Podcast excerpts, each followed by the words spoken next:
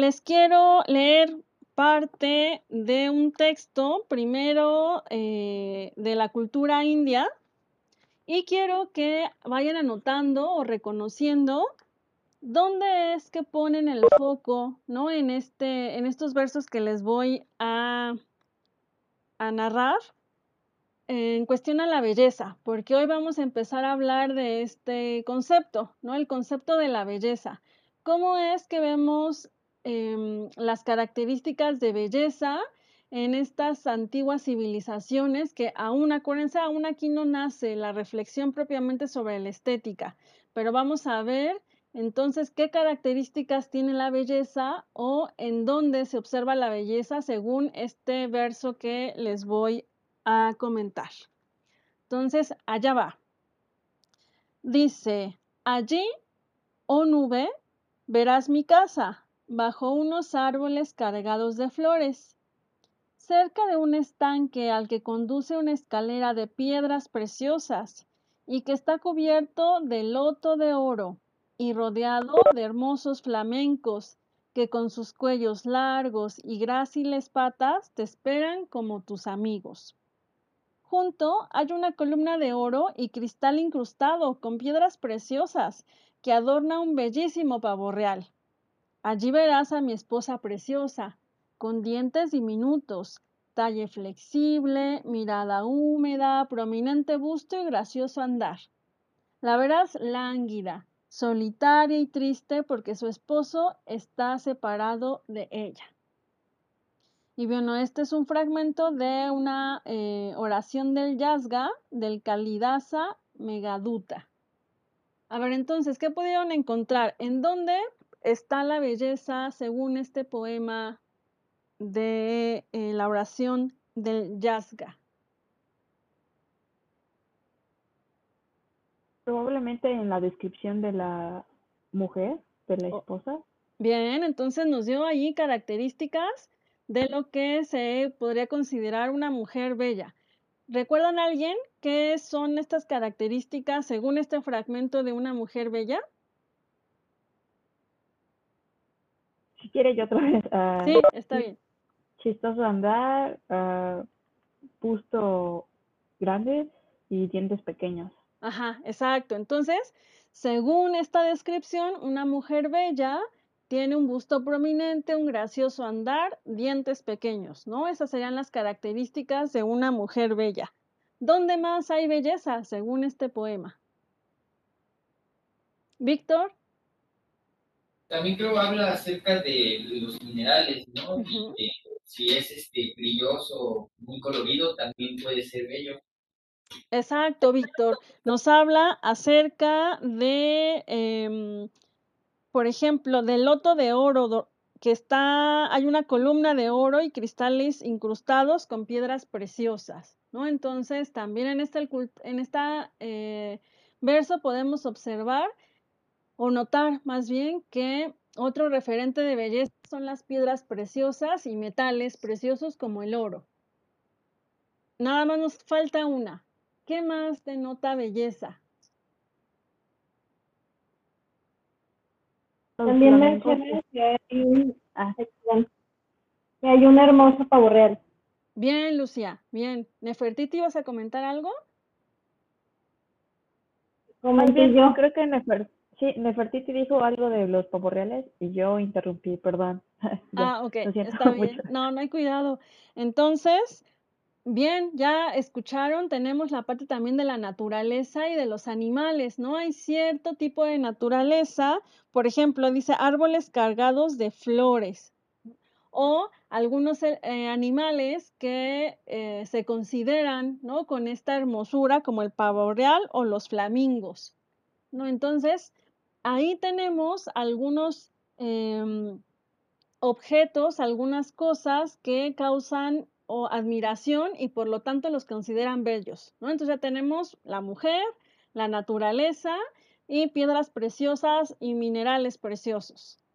Entonces, este es un ejemplo, pero lo vamos a ver presente esto en muchas culturas, ¿no? Así, a través de sus poemas, a través de lo que representan en sus objetos materiales como vasijas, en la cerámica, en las pinturas, vamos a encontrar estos elementos que para ellos van a ser bellos. Son bellos porque son valiosos dentro de su cultura, porque son deseables, Y eso hace entonces que eh, uno quiera tenerlos, ¿no? Quiera que sean parte de su entorno o su posesión. Entonces, em, en este momento, antes de que los griegos propiamente empiecen a reflexionar sobre qué es la belleza, vamos a encontrar numerosos ejemplos de esto. También en la mitología de las diferentes culturas, pues vamos a eh, notar esta cuestión de, de dónde viene el hombre, ¿no? Que va a empezar a ser también parte de la cosmovisión, de la parte mística de cada una de las culturas. Y entonces ahora me voy a mover hacia los griegos, Ya vamos a adentrarnos a la cultura con los griegos y quisiera preguntarles si ustedes saben dentro de la mitología de los griegos cómo, según ellos, se creó el hombre en su mitología.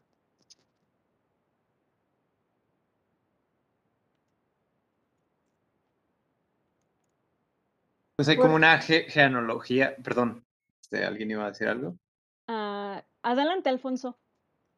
Eh, hay como una genealogía este, que, que, va como persiguiendo, digamos, las cosas más básicas en la existencia, ¿no? O sea, ahí, digamos, en, la cúspide de esta genealogía ah, están los titanes, que son como Cronos, por ejemplo, que es el, este, como el encargado del tiempo, ¿no? Está Gaia, que es la madre tierra. Entonces, estas dos como partes son, son fundamentales para, para, su existencia y por eso la ponen como en la cúspide de esta genealogía, ¿no? Posteriormente ya vienen este, dioses menores, este, como Zeus y sus hermanos, que representan como eh, fenómenos naturales, ¿no? Y como las cosas que no podían entender, este, pues no sé, las tormentas, ¿no? El mar, eh, ese otro tipo de cosas. Entonces, todo el tiempo como que humanizan las cosas que están fuera de su comprensión, eh, empezando como de lo más abstracto a lo, a lo más visible, ¿no? De lo más palpable. Exacto, Alfonso. Entonces, primero, pues en, cuando no hay nada, ¿no? Cuando todo está en tinieblas, están los titanes, ¿no? Esos titanes de los que nos comenta justamente Alfonso, y a partir de ahí empiezan entonces a narrar, ¿no? Lo que bajo la cultura griega será eh, pues la creación del hombre. Y hay un periodo muy grande antes de que se crea el hombre en el que justamente van surgiendo toda esta genealogía de dioses, semidioses. Y si ustedes recuerdan, es en particular en el caso de los griegos que los dioses, los titanes, tienen debilidades. Se enojan, son coléricos, ¿no? Eh, por ejemplo, en el caso de Zeus, eh, pues eh, tiene varias, varias esposas y si se fija en una chica, pues va tras ella, ¿no? Entonces, estos dioses, lejos de ser perfectos, tienen las debilidades que pues también va a tener el hombre porque vienen a causa de ellos. Entonces, quiero leerles rápidamente un fragmento de la mitología griega cuando ya nos habla acerca de eh, la creación del hombre, ¿no? Y la ven por edades del hombre. Entonces cuenta en su mitología que los primeros hombres creados por los dioses fueron la generación de los hombres de oro.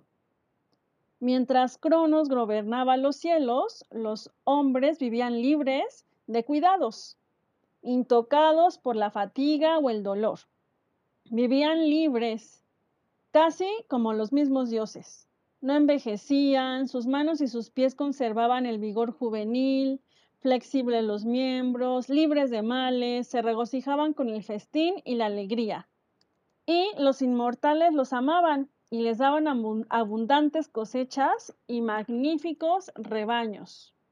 Cuando les llegaba la hora de morir, caían en un sueño tranquilo y mientras vivían gozaban de muchas cosas deseables. La tierra les daba sus frutos por sí sola y en gran abundancia, ricos de todo lo que necesitaban. Pasaban sus días en quieta serenidad. Cuando el destino decretó su alejamiento de la tierra, se convirtieron en benevolentes deidades protectoras, que recorrían toda la extensión del universo arrebujadas en una nube, concediendo dones, haciendo cumplir la justicia y vengando los males.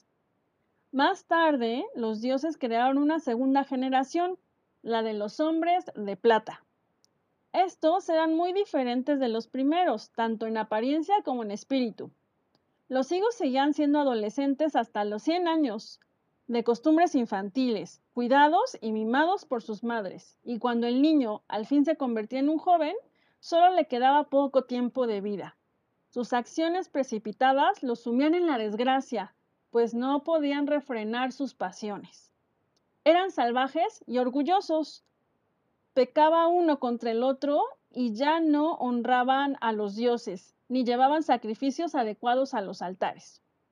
Zeus se sintió tan disgustado por esta falta de reverencia de los inmortales, a los inmortales, perdón, o sea, a los dioses, que apartó de la tierra esta generación.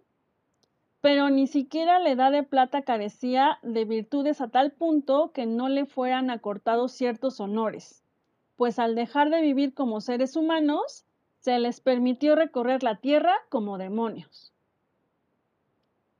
Entonces el padre Zeus creó una tercera generación, la de los hombres de bronce.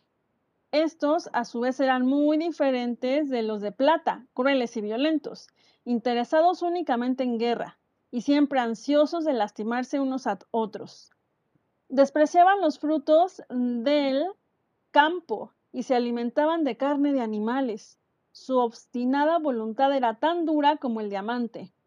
De sus enormes hombros salían brazos macizos que nadie se aventuraba a desafiar.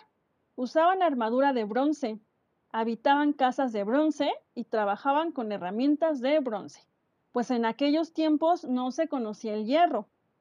Empero, aunque eran de constitución vigorosa y terrible, y luchaban incesantemente unos con otros, no tenían poder contra la muerte. Al abandonar la limpia y radiante atmósfera de la tierra, descendían a la noche lóbrega del mundo inferior. Cuando también esta generación hubo desaparecido, Zeus, el hijo de Cronos, creó una cuarta generación para que vivieran sobre la tierra.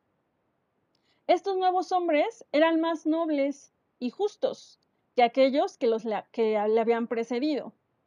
Fueron los héroes a quienes la antigüedad llamaba semidioses, pero al final aún ellos cayeron en luchas y guerras. Algunos delante de las siete puertas de Tebas, donde combatían por el reino de Edipo, otros en la, en la batalla de Troya, a donde habían llegado con sus naves a causa de la hermosa Helena.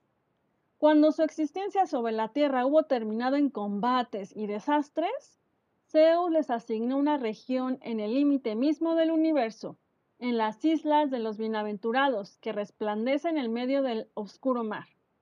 Allí pasan una vida tranquila y feliz después de la muerte, y tres veces al año la rica tierra les otorga una cosecha de frutos dulces como la miel.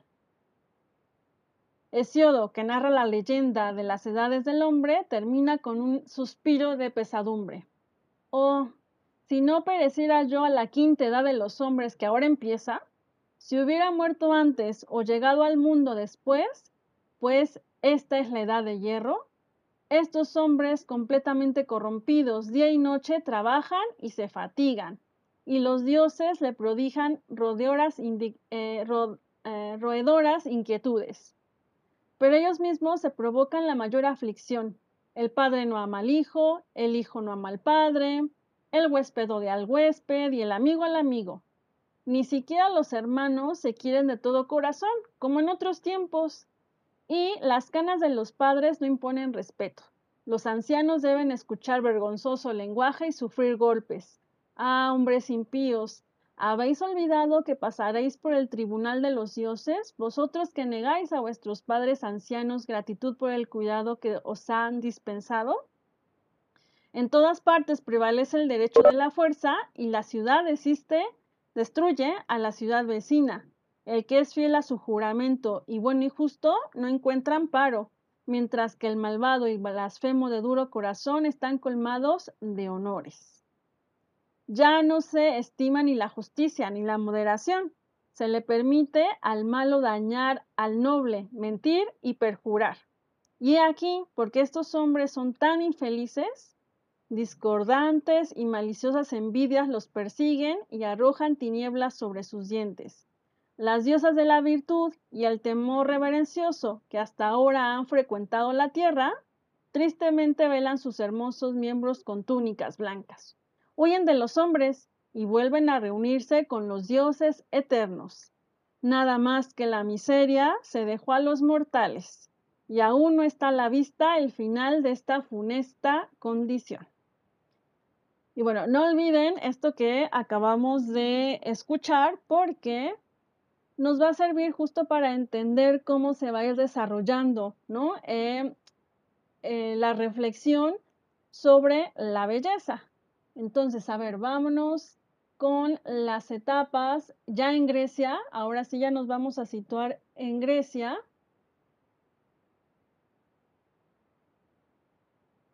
Y vamos a ver cómo es que se va gestando esta reflexión en torno a la belleza.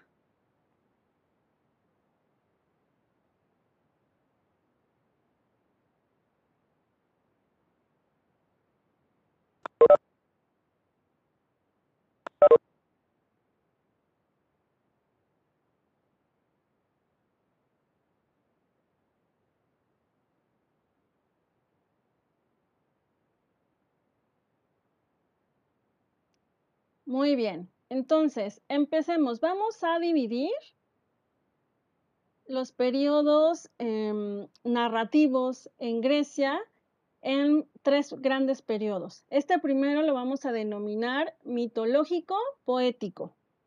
Entonces, ¿de dónde obtenemos los referentes de lo que es la belleza para los griegos en esta etapa? Ya como bien lo vimos, en el caso de la India, pues también en el caso de los griegos, vamos a tomar de los cantos, eh, de los poetas, de la narración de las guerras, de la mitología, todos estos elementos que nos van a dar pistas de lo que consideraban que era bello para los griegos en esta primera etapa. ¿Ok? Entonces, eh, ¿qué referentes tenemos? A Hesiodo y a Homero. Em, vamos a tener entonces dentro de sus escritos varios géneros de belleza. Tenemos el color, va a ser un objeto de belleza, la forma, la expresión y también, fíjense aquí, va a ser interesante en este caso la belleza moral.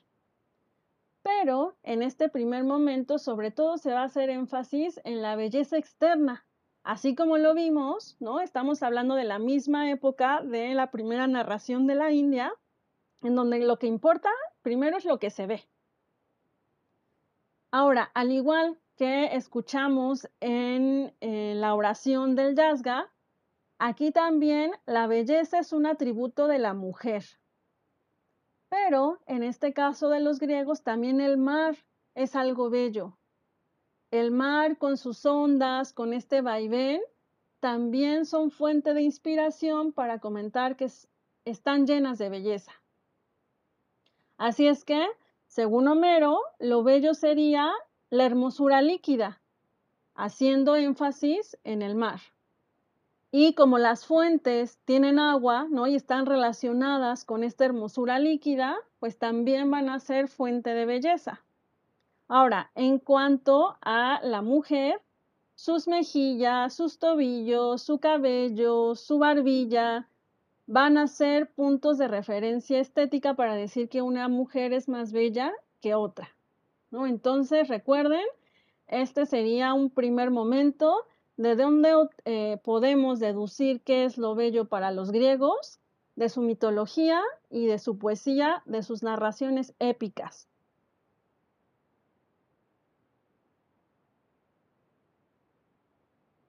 Em, en un primer momento, la mujer es la que se representa como eh, fuente de inspiración para denotar belleza, pero vamos a ver también en este periodo cómo el hombre también después va a ser fuente de inspiración para decir que el hombre es bello.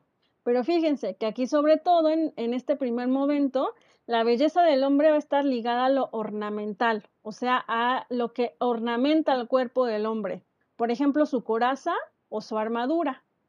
¿no? Entonces, si el hombre posee una coraza hermosa o una armadura hermosa, entonces se va a considerar un hombre bello. Y em, también esta belleza va a estar asociada, en el caso del hombre, con su fuerza o con su bondad.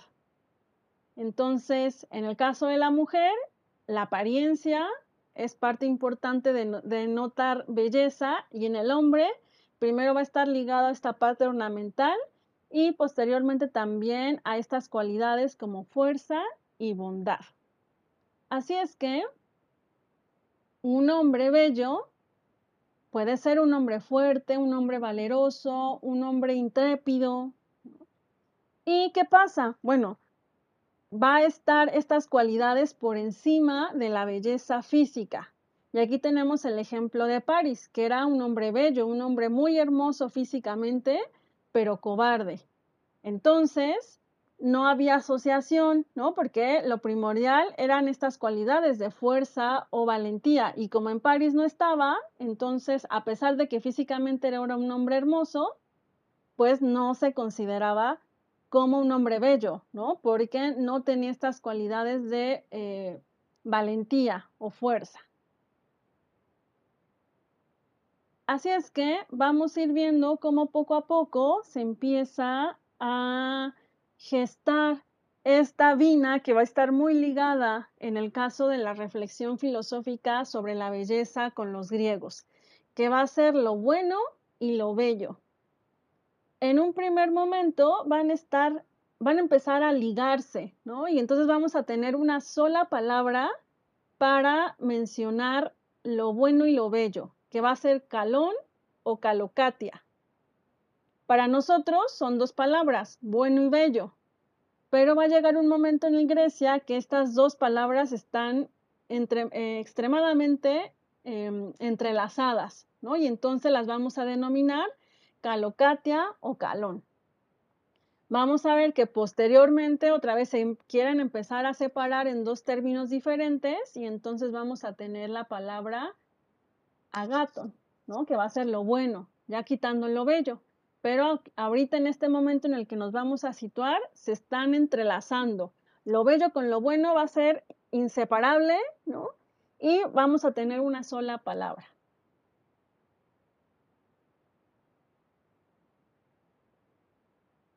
Muy bien.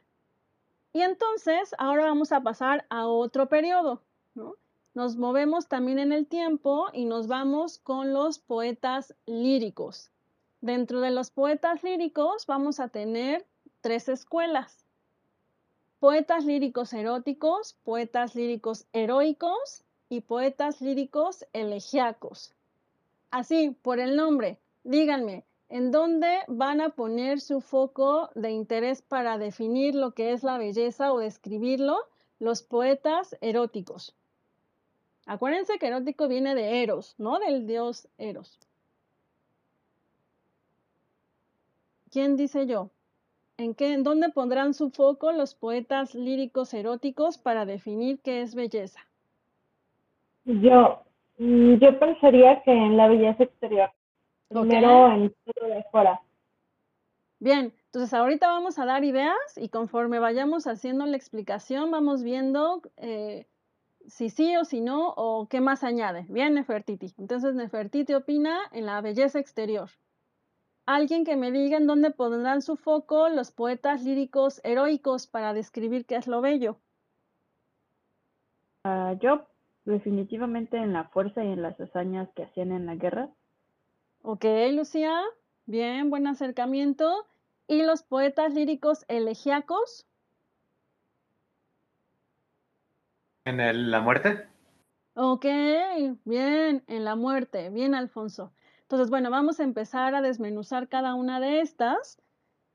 Y em, hay tres cuestiones ahorita que quiero comentar antes de ya empezar a definir cada una. A diferencia de los épicos, o sea, la generación anterior que vimos, por ejemplo, con Homero, ¿no? En dónde estaba puesta la belleza en algo más externo. En los poetas líricos van a empezar también a ver la belleza espiritual. Entonces esa belleza interna que va a ser superior a la belleza física. Aquí les puse una cita de Anacreonte. Lo bello es aquello que es amado. Sin embargo, para el amante, lo bello es lo justo. Entonces, fíjense muy bien, aquí está el valor de la justicia, que es algo que no se puede ver físicamente, ¿no? No es algo que podamos palpar. Y esto está por encima de aquello que es lo bello, aquello que es deseado, aquello que es amado, ¿no? Y también les puse aquí otra cita de Safo, aquello que no es más que bello, lo es únicamente para los ojos, pero lo que es bueno se convierte en el mismo instante en bello. Entonces fíjense que aquí también sí hay belleza exterior, hay belleza física, pero lo que, eh, lo que gana, lo que gana es la parte de la belleza interna, ¿no? Aquellas cualidades que va a ir ganando el hombre que no se ven.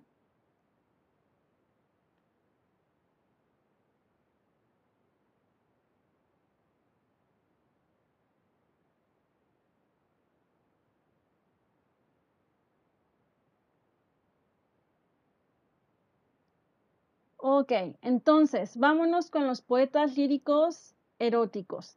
Ya nos había dicho Nefertiti que eh, era posible, ¿no? Que estos pusieran su énfasis en la belleza externa.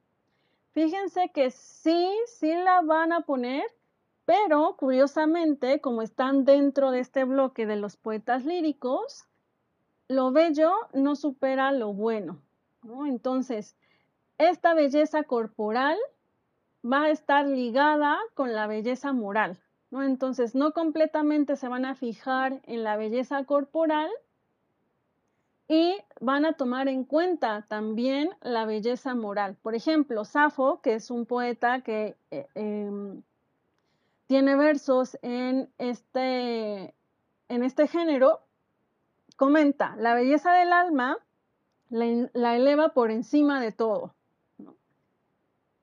Y va a haber también en este periodo, se van a empezar a, reflexionar ¿no? los poetas sobre las contradicciones de la belleza física y la belleza moral.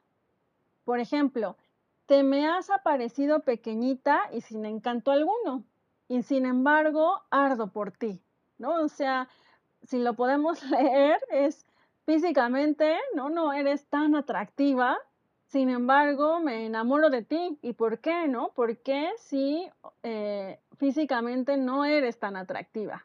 Y bueno, aquí viene esta parte, ¿no? Esta parte de la belleza moral o el encanto que puede tener alguien a pesar de que no tenga las cualidades físicas eh, ideales, ¿no? Que se pretendía.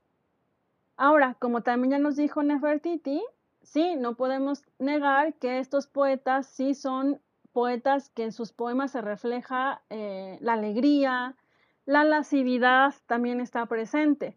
Por ejemplo, Anacreonte pone, una Afrodita sin carnes encadena siempre al amante por la belleza de las costumbres. O sea, está presente esta parte lasciva, aunque está ¿no? también ligado a la parte de la belleza moral.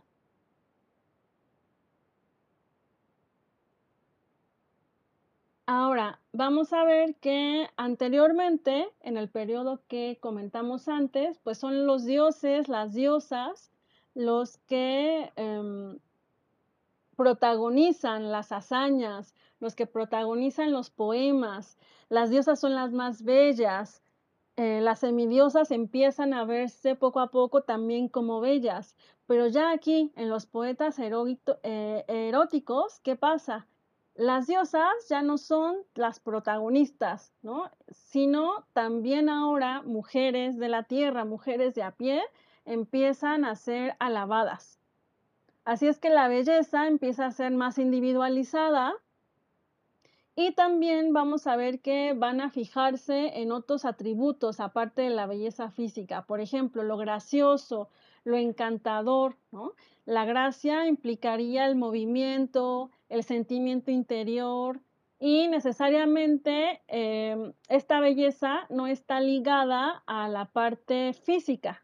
Así es que también hay cierto matiz de espiritualidad que se le va entrelazando a la belleza.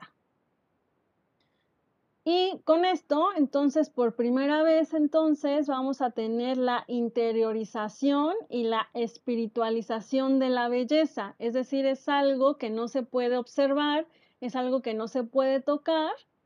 Y en el caso particular de la mujer, aquí la mujer bella, cuando hacen referencia a sus cualidades físicas, es la mujer joven. ¿no? no la mujer madura, como por ejemplo pudo haber sido la diosa Atenea ¿no? Sino la mujer joven que eh, tiene estos atributos eh, dentro de su tez, dentro de sus partes de su cuerpo, todavía estos atisbos de juventud, ¿no? Entonces ahí también, como eh, comentamos, este grupo de poetas sí entrelaza la belleza con la moral, pero también tiene su foco ahí en la parte que puede observar ¿no? de, de las cualidades, en este caso, de la mujer. Ahora, ¿qué otra aportación nos dan los poetas eh, eróticos? Bueno, tenemos la belleza física, se empieza a relacionar con la belleza artística, ¿no? Entonces, ahora nosotros usualmente vemos, eh, por ejemplo, incluso en Bellas Artes están este mural Las Musas, ¿no? Esto viene desde aquellas épocas, no siempre ha sido así, es con los griegos justamente que se empieza a enlazar la belleza física con la belleza artística y con los elementos que tienen que ver con las artes. Entonces se entrelaza la belleza física con la música, con el arpa, con la lira, con la flauta, con las danzas y toman mucha fuerza las musas que son bellas y que tienen este tipo de actividades. Aquí les puse también otra pequeña cita de Anacreonte, gozar alegremente de los dones de Afrodita y de las musas. Y bueno, no solo eso, también en los, poemas ¿no? y en los eh, versos que tenemos de estos poetas, vemos también la antropomorfización de la naturaleza. Para los épicos, como Homero, por ejemplo, la naturaleza es movida por los dioses y las diosas. Son ellos quienes deciden que los mares se embramezcan o que haya un, viento muy cálido o un viento muy fresco. Son los dioses y las diosas quien eh, tienen a su merced a la naturaleza. Pero para los poetas eróticos y en general para los poetas líricos, la belleza, se perdón, la naturaleza se empieza a humanizar y a subjetivizar. Así es que son los paisajes los que tienen ciertos estados de ánimo por ellos mismos, ¿no? no porque los dioses lo decidan, sino la lluvia está lánguida, las estrellas están palpitantes, ¿no? son ellas mismas quienes empiezan a tener este ánimo o este estado de ánimo humano. Y por ejemplo, tenemos entonces algunos versos que nos van a hablar acerca de cantarle a las estrellas, ¿no? Y bueno, eso también vamos a ver de diferencia con los poetas líricos en general. Entonces recuerden, en el caso de los poetas épicos, la naturaleza es visto como algo muerto, que son los dioses quienes son los que los mueven, y en el caso de los poetas líricos, la misma naturaleza tiene esta connotación humana y subjetiva.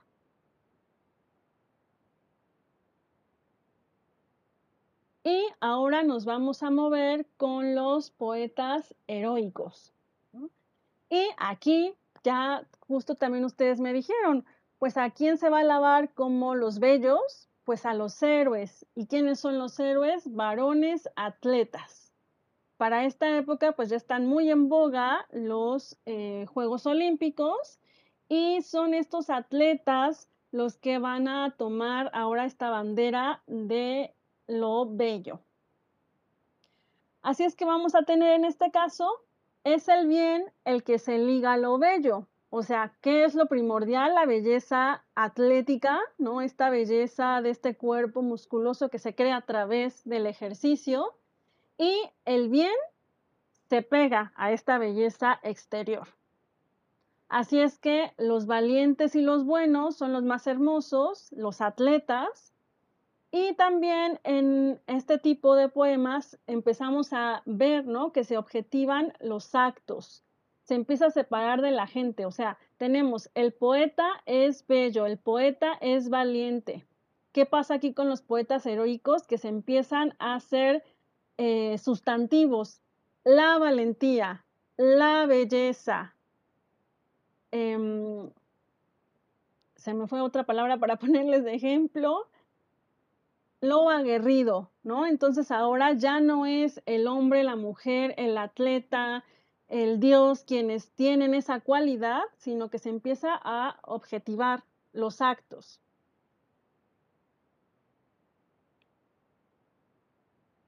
Y nos vamos con el último grupo de poetas, los poetas elegíacos. ¿Qué tenemos aquí? En su caso, la belleza física es importante. Y empiezan a categorizar también dentro de la belleza y hacer em, jerarquías. Por ejemplo, en el caso de Simónides, el bien primero, la salud, enseguida la belleza y por último, la bondad, ¿no? Entonces, fíjense cómo empieza a haber esta jerarquía, ¿no? En donde la belleza física es importante y más importante incluso que lo bueno, ¿no? La bondad, pues lo último. Ahora, eh, les comenté que recordaran lo que les leí acerca de la mitología griega en cuestión de eh, cómo se crea al hombre y sus diferentes etapas, edades, porque, bueno, ya hemos transcurrido para los poetas elegíacos pues varias generaciones y varios años en donde se van pasando, ¿no? Eh, por tradición oral o también ya escrita en el caso de los griegos, estos mitos y entonces los poetas elegíacos, con esto último que les leí, ¿no? De que el hombre está condenado al sufrimiento, ni los mismos dioses se pueden zafar del sufrimiento, entonces los poetas elegíacos empiezan a poner énfasis en ese pesimismo, ¿no? Se preguntan en la esencia de la vida, ¿será que el hombre entonces tiene que sufrir para siempre? Ni los mismos dioses se libran del sufrimiento. Y entonces este grupo también de poetas empieza a dividir a los hombres en dos categorías, a los aristócratas y al populacho. El populacho va a ser el, que es vil, el que es malo, y la vida, según ellos, no valdría la pena de ser vivida solamente si eres aristócrata, porque si eres aristócrata, ahí están los buenos, los mejores, los mejores son los amos, estos son bellos, justos y virtuosos. Y entonces, pues también vamos a empezar a ver cómo empieza a haber esta también discriminación, ¿no? Hacia las clases menores. Y en especial, por ejemplo, con Simónides, em, pues él también vemos reflejadas en estas líneas este sufrimiento em, y también esta desdicha, porque lo que les comentaba, hasta los mismos dioses son vencidos, ¿no? Y aquí en la cita les puse, la posesión de la virtud, de lo verdaderamente bello, no es cosa de hombres, ni siquiera de los dioses que luchan contra el destino y son vencidos, ¿no? Entonces, vemos ahí su foco, ¿no? Su foco en este pesimismo. Ahora, esto no fue en vano porque trajo Em, un desarrollo y nuevas ventanas ¿no? para el conocimiento y para el desarrollo también de la filosofía. ¿Y qué pasa? Que los hombres em, han concebido algo verdaderamente bello, pero eso bello existe fuera de las cosas. ¿no? Ya habíamos visto que se empezaban a gestar esas semillitas cuando el hombre que es bello empieza a, objetivizar y entonces se dice lo bello, ¿no? Ya no es algo quien tiene la cualidad, sino que está afuera, es una idea. Así es que la belleza empieza a ser concebida como una idea, como un concepto, que no por necesidad tiene que estar ligado a un objeto o a una persona. Entonces, fíjense qué salto tan importante, ¿no? Vamos a tener aquí que justo esto va a sentar las bases para la metafísica y que de esto le va, a dar, eh, le va a poder dar la oportunidad de reflexionar y de filosofar a Platón. Cuando lleguemos con Platón, veremos cómo él sobre lo que reflexione sobre la idea de la belleza. Entonces, aquí en este punto, no lo pierdan de vista. Empezamos con esta parte de que la belleza se concibe como una idea, como un concepto y ya no tanto como una cualidad de alguien o de algo. Y dentro de los mismos poetas elegíacos, vamos a tener el subgénero que va a ser la tragedia. Entonces, aquí vamos a ver en esta eh, de la tragedia griega un triunfo ¿no? sobre lo trágico que va a tener dos elementos importantes a resaltar. Por una parte, lo trágico como un reflejo de la perdición humana, pero por otra parte también esta necesidad que tiene el hombre de combatir esto trágico con un espíritu de justicia, de equilibrio, de mesura, Así es que, ¿cómo va a encontrar ese, esa parte de mesura, de equilibrio? Pues a través de la razón. Entonces aquí vamos a tener otro punto importante también para entender a los futuros filósofos, ¿no? Si yo no puedo entender el mundo a través de mi mitología, si no entiendo por qué el hombre está sufriendo tanto, porque hasta los mismos dioses sufren. Entonces, ¿quién me puede ayudar a entender esto que me rodea? Pues tal vez la razón y el amor por el saber, ¿no? Justamente la filosofía. Así es que Sófocles nos va a decir, nada es más hermoso que morir por lo que se debe hacer. O como me decían hace rato, énfasis en la parte de la muerte. El único consuelo es morir por lo que se debe hacer. Así es que vamos a ver que la belleza para estos poetas elegíacos ha abandonado el mundo, esta belleza que es una cualidad de algo o de alguien, y esta interiorización de la belleza va a ser pues lo que va a ser el foco de atención. Así es que lo trágico, el hombre débil, el sufrimiento, punto de interés para estos poetas, pero también esto que les comentaba, el equilibrio, la mesura, y que entonces es a través de la razón, de la ciencia, del conocer, que el hombre puede reconciliarse con su destino, ¿no? Y entender por qué le pasan las cosas que le pasan. Y entonces con esta puerta, ¿no? Se abre la oportunidad para que vengan unos filósofos y ya no se funden tanto en la mitología o en la tradición oral, las costumbres, para entender el mundo que les rodea. Y parte de esos filósofos que van a ver el mundo bajo otra perspectiva, bajo otros cánones, ya no por la mitología, va a ser Pitágoras, ¿no? Él no es el primero, le van a anteceder un grupo eh, de filósofos que también van a empezar a cuestionar el mundo a través del el razonamiento, de la experimentación, pero Pitágoras va a ser para nosotros importante porque va a introducir a esta reflexión de lo que es lo bello un elemento muy importante que después va a ser también parte aguas para entender a Platón o para entender el helenismo. Entonces, vamos a dejar hasta aquí esta parte de la exposición y quiero saber si hay dudas, comentarios. ¿Cómo van? Bien, me regreso a alguna parte, quedaron dudas por ahí.